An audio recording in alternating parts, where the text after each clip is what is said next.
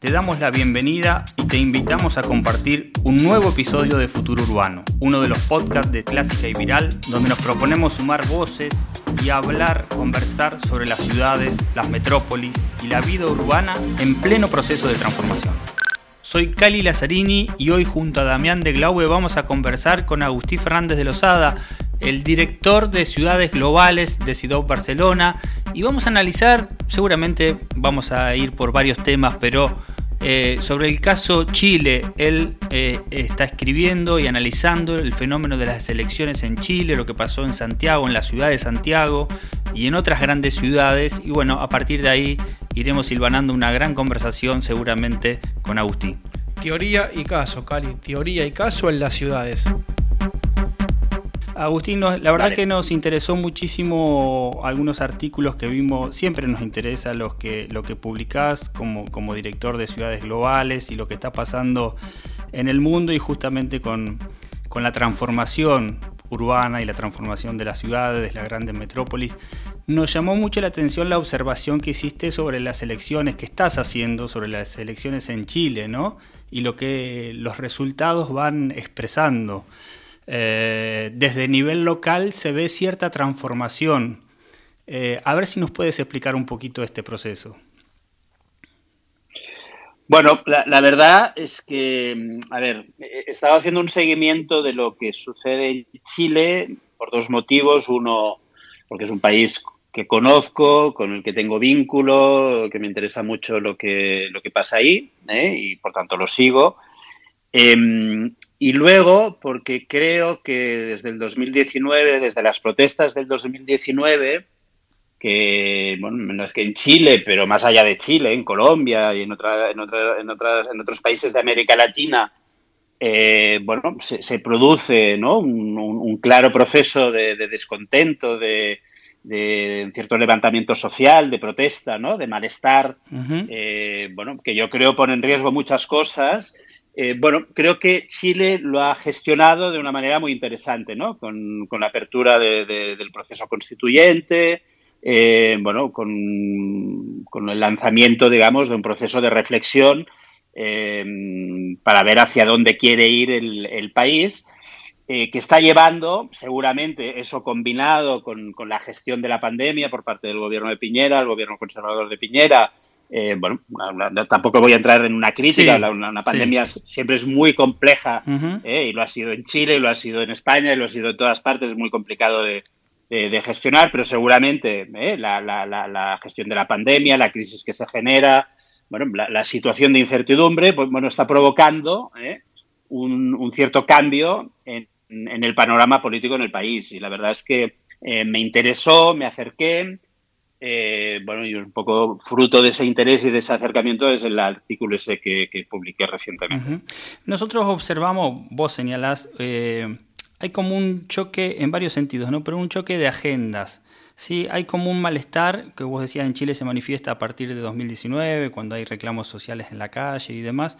Pero hay como un malestar contra las élites, hay un malestar contra los partidos tradicionales eh, eso ha hecho que a nivel local, veremos qué pasa a nivel nacional, pero a nivel local, eh, alcaldías de ciudades importantes como la de Santiago y otras cuatro también eh, importantes, han ganado expresiones alternativas y con algunas características femeninas, millennials, con, bueno, y también una agenda diferente. Había una agenda eh, como vos bien lo ponés, había como un, este mito o esta, esta cosa del milagro neoliberal económico y demás de privatizaciones.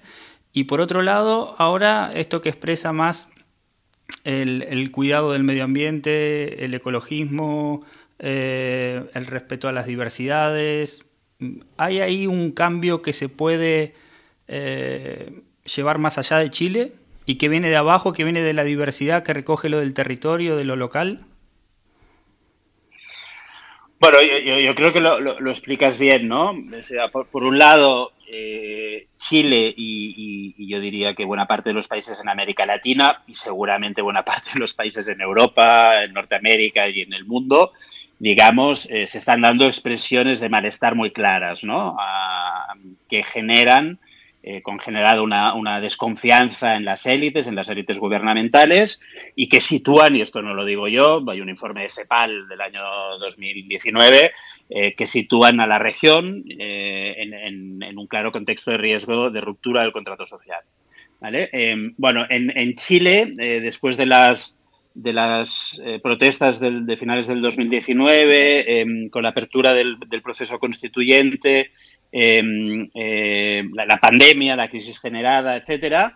Bueno, eh, todo eso confluye eh, en un escenario que desde mi punto de vista es, muy interesante y, que se refleja en las elecciones que hubo hace, unas semanas. ¿no?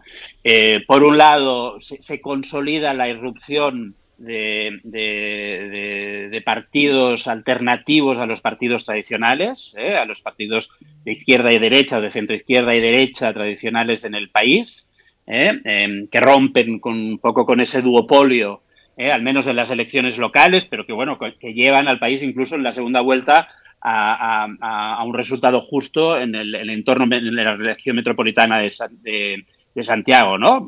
si, si el Frente Amplio hubiera ganado en Santiago, ¿eh? Eh, donde gana claramente eh, Orrego, pero si hubiera ganado, bueno, pues realmente ahí las opciones de estos partidos alternativos hubieran cobrado una magnitud muy significativa.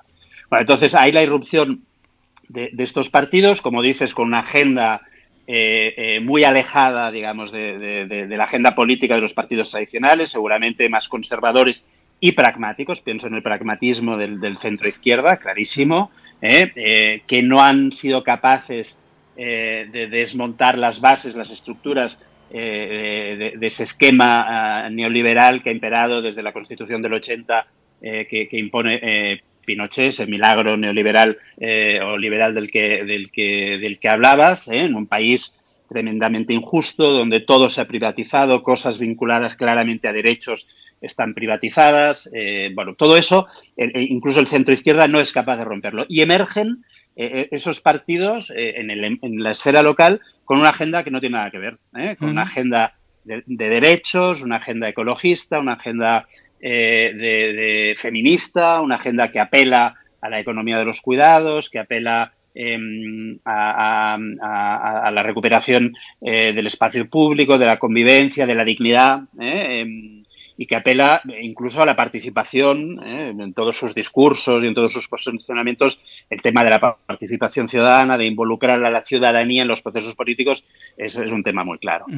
Luego, yo creo que hay otro tema también muy relevante, eh, que es eh, estos partidos tienen liderazgos jóvenes, en muchas ocasiones gente nacida después de la, de, la dictadura, con, por tanto con una agenda que ya es totalmente diferente y liderazgos femeninos. ¿eh? Eh, y, esa, y esa combinación creo que es eh, creo que es muy interesante.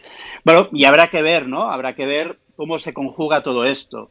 Yo, hoy antes de, la, de, nuestra charla, pues me miraba las últimas encuestas para las presidenciales y parece que hay un triple empate, ¿no? Pero parece pues que por un lado el partido el, líder del Partido Comunista está muy bien posicionado, pero muy por, muy muy justito por detrás pues está el, líder de la UDI y de, y de, la democracia, de la, la, candidata que parece será de la democracia cristiana, ¿no? Por tanto, está todo muy parejo ¿eh? Eh, y veremos qué pasa. Ahora, en todo caso, yo, creo que se ponen sobre la mesa temas que tradicionalmente no habían salido en la política chilena y muchas veces tampoco en la política latinoamericana. ¿eh? Bueno, y, y marca una tendencia. No lo sé, seguramente es como como lo que pasó en España o en Europa. yo pienso en España, a mí me recuerda a España del 15M, ¿no? Pues de repente la, irrupción de nuevas fuerzas políticas que rompen con, con el, bipartidismo, con el duopolio ¿no? de, las fuerzas tradicionales. sucede, me parece también que, que la complejidad de este siglo y de lo que está pasando ahora nos impide por ahí, mm, o, o quienes por ahí ah, pensamos con categorías viejas, nos impide encontrar patrones comunes. Resulta todo bastante diverso. ¿Por qué digo esto? Porque tal vez después en elecciones nacionales nos sorprenden comportamientos diferentes al que se manifiesta en las ciudades. Siempre damos el ejemplo, repetimos lo que pasó en el Brexit con Londres o lo que fue Gran Bretaña, o Trump, lo que son las grandes ciudades y lo que es el voto más conservador de, cuando se considera todo el país en general. Eh, tal vez en Chile pueda pasar algo similar, no lo sabemos, pero habrá que esperar los resultados. Ya no se puede ver, no se puede analizar de izquierdas y derechas y no se puede, y no sé si hay un, patrón común entre las ciudades globales que vos bien analizás, más cosmopolitas, y lo que es el Estado-Nación o lo que es la nación o lo que es el país en su conjunto. ¿no? Si, si podemos encontrar... Otro patrón que uno busca y encuentra es la apatía, ¿no? Hay como cierta apatía, se vio en las elecciones de Chile, en las de Francia. Eh, uno intenta buscar esos patrones comunes y resulta difícil encontrarlo, al menos con las viejas categorías. Sí, sí, estoy de acuerdo contigo y, la verdad es que lo, lo que planteas, bueno, eh, yo creo que lo puedes abordar desde, muy, desde diferentes perspectivas. Eh, yo de entrada eh, reaccionaría pensando en voz alta, ¿no? Que, hay muchas experiencias, incluso recientes, eh, que marcan la llegada, la llegada al poder nacional, a la, presidencia de un país desde lo local. y, podemos pensar hace tampoco tantos años en un ejemplo cercano a, Chile como puede ser Uruguay, ¿no? Como el Frente Amplio, desde lo local empieza a construir una alternativa de gobierno eh, bueno, que, llega a gobernar durante 15 años en, el, país, ¿no? Sí, puede ser lo de París eh, también. Podría ser. Sí, sí, ah. podría ser perfectamente. Por tanto, ese escenario yo no lo descartaría. ¿eh? a, mí, sinceramente, ahora mismo, con los elementos que tenemos sobre la mesa, me, parece complejo, complicado que, el, que, el, Partido Comunista o que el líder que salga de las primarias eh, de, de, apruebo dignidad ahora en, julio, me parece que son, eh, em, pueda, pueda, me parece muy plausible que pueda llegar a la primera vuelta, ganar incluso la primera vuelta, me, veo muy difícil en una segunda vuelta em, que, llegue a alcanzar la, presidencia. ¿eh? Pero bueno, en todo caso, en, en todo caso está ahí y creo que, que sería muy relevante que eh, los partidos tradicionales, y ahí pienso claramente en el centro izquierda, tomara nota de esa nueva agenda. ¿eh? Eh, porque lo que me parece claro es que hay una inquietud en buena parte de la ciudadanía en América Latina, y ahí pongo a dos países claramente sobre la mesa, Chile y Colombia, donde la gente, ya no solo la gente más vulnerable, sino también las clases medias, la, la, la, gente joven, las mujeres, están pidiendo, están exigiendo un cambio en la forma de gobernar, una agenda diferente, abordar nuevos desafíos y hay un cambio de narrativa a nivel global. ¿eh? Yo también lo apuntaba en el, en, el, en, el, en el artículo. Yo creo que no solo se está dando en América Latina, eh, a, pesar de que de que Biden forma parte del establishment del Partido Demócrata y de la vieja política americana, está introduciendo temas nuevos en la agenda. Em, e, Europa está abordando el proceso de recuperación con inversión pública. Recuerda dónde estaba Europa en 2008 en la gran crisis. O sea, la receta, la receta era una receta de, austeridad. Ahora no, ¿eh? Ahora, ahora se está abordando la, la, la recuperación a partir de la inversión pública, a partir de lo público, a partir de, del liderazgo público. Bueno, y, yo creo que, hay una contestación clara, incluso yo pienso en Europa ante lo que está pasando en Hungría, en Polonia, cómo se están posicionando incluso los partidos de centro derecha ¿eh? Eh, ante ese, ese, recorte de libertades y ese por tanto, yo creo que hay nuevas narrativas que están, que están irrumpiendo. Eh, Chile digamos, ha dado muestras, ¿no? La, la, elección de la, de la, presidenta de la constituyente, eh, la, irrupción de los, de, los pueblos originarios, ¿no? De los mapuches, el gran número de independientes, la derecha que solo ha ganado una región, una región en, en, todo el país. Eh, eh, bueno, yo no digo, yo creo que en las regionales el centro izquierda ha sacado muy buenos resultados y, yo creo que es el, partido luego o, el candidato que saque la, la, ¿cómo se llama? La, Unión Cívica o los partidos de la vieja concertación será el que tendrá más posibilidades. Pero bueno, yo creo que tiene que tomar muy buena nota. Y, seguramente, seguramente la pandemia ha acelerado estos procesos que por ahí ya se venían dando, ¿no? Pero está también este surgimiento de nuevo liderazgo y esta nueva agenda que vos bien describías. Seguramente la pandemia ha tenido algo que ver. Eh, sí, sí, desde luego. Antes de, cerrar esta súper interesante conversación contigo, Agustín, yo quiero, vi también ahí algunos datos y no quiero dejar de, preguntarte, aunque te saco de tema y, vamos hacia otro lado, pero tiene que ver con las ciudades también. Este rol de observador y de lo que está pasando eh, en este trípode de Barcelona, Londres y Ámsterdam que tiene que ver con la inteligencia artificial, los datos, el derecho a la privacidad y demás algo que quieras señalar como que, eh, bueno, que, ¿dónde está puesta la mirada ahí y qué, síntesis podemos hacer de lo que está sucediendo? Bueno, en el fondo esto, esto no, no, está alejado de lo que, de lo que estamos hmm. hablando. ¿no? Eh, a, ver, eh, hay, hay un movimiento muy interesante de, ciudades alrededor del mundo que se han, se han aliado en una, en una en una coalición, ¿eh? en, una alianza ¿eh? por los derechos digitales. ¿no? Estamos en un momento eh, donde, donde digamos, lo, que se llama la transición digital y la tecnología irrumpen, y la pandemia lo ha acelerado de manera brutal, irrumpen en nuestras vidas de una manera tremenda. ¿no? un mundo, el digital, fuertemente gobernado eh, por sectores económicos, por operadores económicos gigantescos, globales, eh, em, que han convertido la información, los datos en el nuevo petróleo, ¿no? De alguna manera, que gestionan eh, y tienen en la base de su modelo de negocio, pues toda esa información, todos estos datos. Todo esto tiene una dimensión urbana muy clara, ¿no? Las ciudades no dejan de ser espacios que no paran de generar información, datos, eh, bueno, que todos estos operadores eh, recogen, ¿no?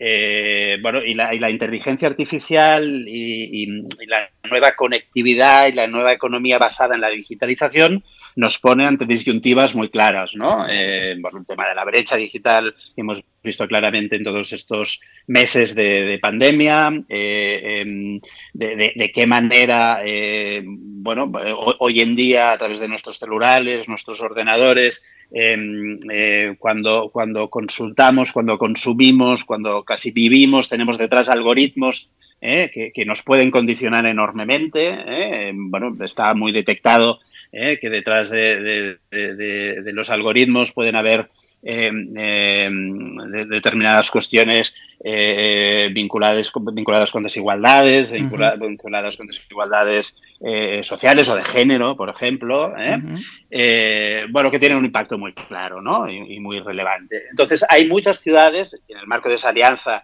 Em, claramente ciudades como Londres, como Ámsterdam, como Barcelona, como Helsinki, que se están posicionando ante esa realidad, ¿no? ante, la gestión eh, eh, de todos esos datos, ante, ante el ante el manejo eh, em, a través de, la inteligencia artificial, que pone en riesgo la privacidad, que puede llegar a poner en riesgo la privacidad, que puede llegar a poner en riesgo el trabajo, que puede generar desigualdades. ¿eh? Eh, bueno, los están abordando desde una perspectiva de derechos, ¿no? Desde una perspectiva que trata de poner a la persona en el centro ¿eh? de toda esa información, ¿no? En el centro ya no están las empresas, sino que está la persona, ¿no? Eh, desde una perspectiva ética, desde una perspectiva más humanista, ¿no? Y, bueno, están definiendo soluciones, y ahí me encantan dos experiencias y me parecen súper relevantes, como, como es el registro de algoritmos que han, que han generado Ámsterdam y Helsinki, eh, que de alguna manera eh, tratan de abrir a la ciudadanía eh, toda esa nueva realidad, ¿no? y el registro este de algoritmos pues informa a la ciudadanía de esos algoritmos y, permite a la ciudadanía reaccionar ante todos estos sistemas, ¿no? bueno, pues me parece una experiencia desde lo local muy interesante. Y hay Y lo que hemos hecho desde CIDOP es, con el apoyo del Ayuntamiento de Barcelona y en el marco de esa, de esa coalición de ciudades por los derechos digitales, generar un observatorio bueno, que se va a dedicar a mapear todas estas experiencias, que se va a dedicar a, producir conocimiento en torno a esas experiencias eh, para reforzar el posicionamiento eh, de, las ciudades ante, esa nueva realidad emergente, compleja, eh, pero que, los gobiernos locales y, deben ser capaces de abordar, ¿no? Porque, insisto, eh, genera grandes oportunidades, enormes oportunidades, porque la tecnología yo la abordo desde una perspectiva muy positiva, pero también enormes riesgos. Y esos riesgos requieren de marcos normativos desde lo local ¿eh? para mitigarlos. Y, un poco esta es la idea, la idea de la coalición y ese observatorio como, como herramienta eh, puesta a disposición de esas ciudades para, para observar y extraer aprendizajes y, conocimiento. Súper interesante, Agustín. La verdad que eh, nos va a encantar volver a conversar dentro de un tiempo para que nos, nos des más información de qué ha surgido de esa, de esa observación que están llevando adelante las ciudades. La verdad, bueno, esperamos para tener esta conversación, pero nos ha resultado fascinante. Muchas gracias, Agustín. Y así se nos fue un nuevo episodio, un nuevo capítulo de este podcast que nos encanta hacer, que tiene que ver con futuro urbano, donde conversamos sobre el futuro de las ciudades, de las grandes metrópolis, donde el proceso de transformación que están experimentando en todo el mundo, pero sobre todo en Iberoamérica. Muchas gracias y hasta la próxima conversación.